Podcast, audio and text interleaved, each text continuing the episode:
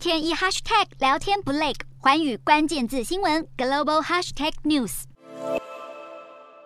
中共高层依照惯例，会在夏季召开的神秘北戴河会议，据传已经在八月一号到八月十二号召开。因为这段期间，中共领导阶层集体消失了两周，而中国国务院副总理孙春兰在十三号现身海南视察疫情，外界推敲就是北戴河会议已经开完的讯号。不过，孙春兰这次竟然没提中国国家主席习近平贯彻的动态清零，而是只提及争取社会面清零。专家认为，习近平的清零政策造成经济受重创，外资撤离，在北戴河会议上可能遭到强力抨击。在这场闭门会议中，评论员中原认为，从中共党媒透露出的讯息看来，似乎谁也没有真正占上风。中共各派系为了争夺关键位置，会阻止对方的人上位，并且提出各种质疑。由于中共政治大会二十大即将在秋季登场，习近平有可能会打破文革后惯例，连任第三任总书记，让今年的北戴河会议被赋予更多想象。虽然会议内容一贯保密，但未来会透露出更多蛛丝马迹，让外界得以推敲中南海局势的变化。